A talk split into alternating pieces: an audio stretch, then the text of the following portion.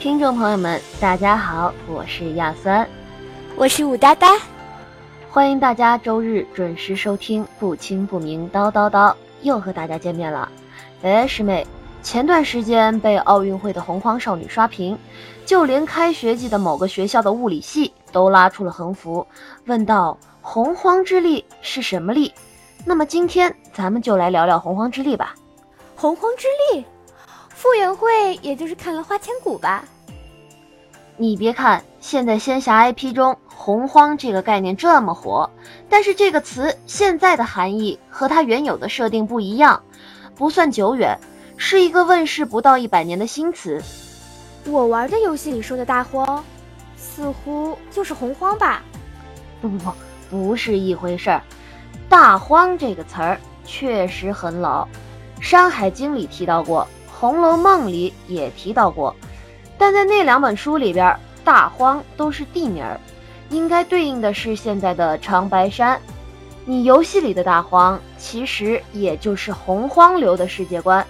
现代武侠或者说是现代仙侠，不说概念和世界观，洪荒这个词儿最早出现，应该是在陈青云的《洪荒神泥》里。对，《洪荒神泥》。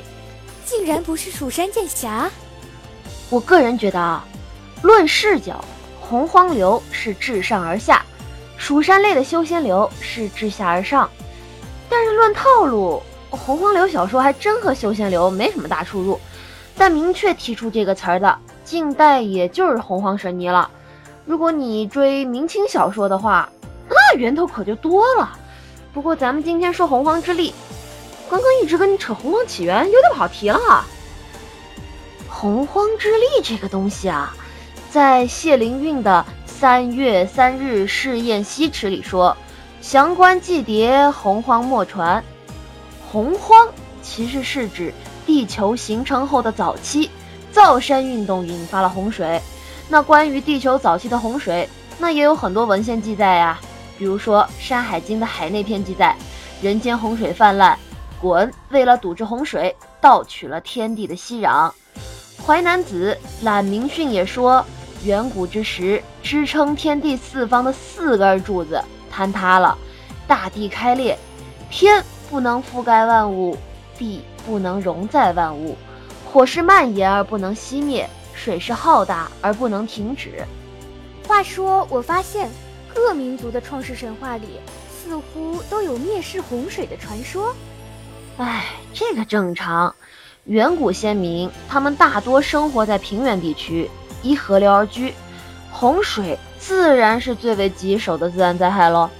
《Science》杂志前不久有一篇论文，他们调查了包括古文献、沉积层情况、地质引发的滑坡以及坍塌洞穴中的遗骨，提出了中国远古那场大洪水其实是真实存在的。近代考古学家也发现了许多史前遗迹，比如说亚特兰蒂斯大陆呀、希腊文明，还有海底建筑物等等，很可能都是因为那次洪水消失的。听你这么说，那次史前洪水还真的是有那么点真实性呢。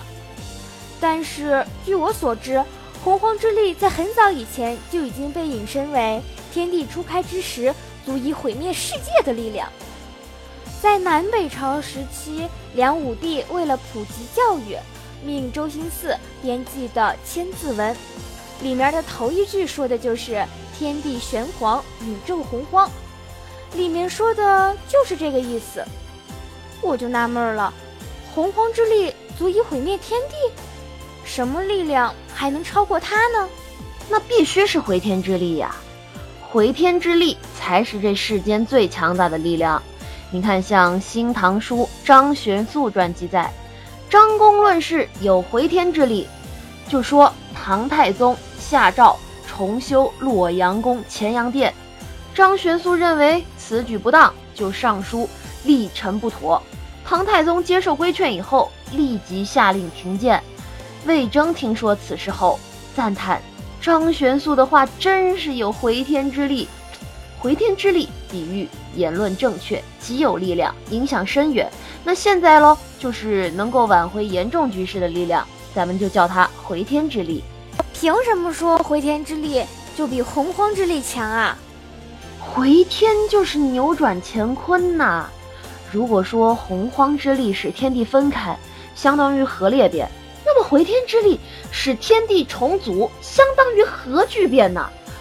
核聚变释放的能量比核裂变要大得多，所以回天之力要比洪荒之力大得多。你说是不是？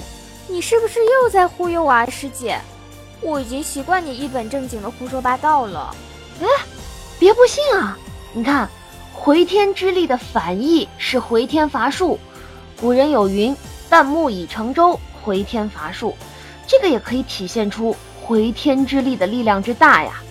我每次跟你科普都是极有逻辑的，怎么能说我是胡说八道呢？反正我说不过你的逻辑。虽然比不过回天之力吧，但是洪荒之力已经是很大的力了。现在的洪荒之力早已经被引申为各种强大的力量。那《史记》中李广射虎的故事可以套进去吧？李广去打猎，草丛里有一块大石头，他以为是一只老虎，一箭射过去。竟然射穿了石头，可是等他发现这是石头以后，却怎么也射不进了。他第一次射箭的时候，那个就是洪荒之力，你说对不对？不愧是飞将军，武有李广，文有司马光嘛。司马光肯定也不遑多让啊。司马光是文人，手无缚鸡之力，怎么能跟李广比呢？师姐，你又忽悠我。司马光砸缸的故事听说过吧？小学课本里有的啊，仔细想想，能装人的大水缸，一般小孩能砸破吗？这能叫手无缚鸡之力？不过，就算他没砸缸那一手，也不是所有的小孩长大以后都能进龙图阁直学士的。况且，人家还历任四朝呢。就是啊，人家可不只是学霸这么简单。司马光的学术和政治两手都很硬。哎，话说，我在网上看到个消息啊。据说二零一七年的考研提前一周了，那我就必须在这里祝考研的学子们洪荒少年少女附体了。司马光保佑，超常发挥，做的都会，蒙的都对。啊，好了，今天的节目也到时间了，咱们下期再见吧。